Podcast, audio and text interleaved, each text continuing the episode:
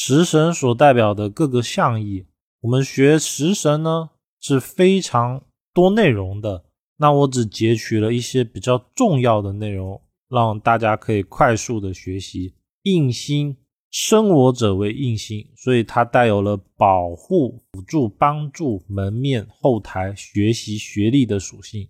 人物呢代表了父母、长辈、领导、年长的贵人，因为他是生我者为印星。比劫呢？同我者为比劫，所以它代表了自己身体盲目操劳。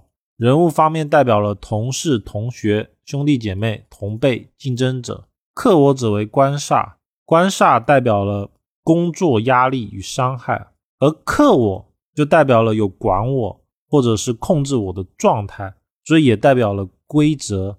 人物呢，正官代表男命的女儿，七煞代表男命的儿子。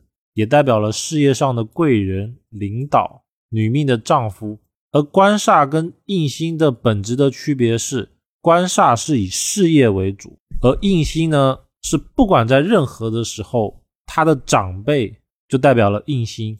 财星呢，我克者为财，也代表我所求的东西，所以财星还代表了金钱、资源、人际关系。人物方面呢，正财代表男命的妻子。偏财代表男命的情人，再来是我生者为食伤，我生也就代表了是我对他好的一个状态，所以食伤呢，往往代表了我注重我想要对他好的那个点，它就叫食伤，它代表了才华、运动、艺术、生财之道、学习能力。对人物而言呢，代表了食神代表了女命的女儿，伤官代表了女命的儿子。代表了晚辈、学生、下属，那这是我们食神的基础象意。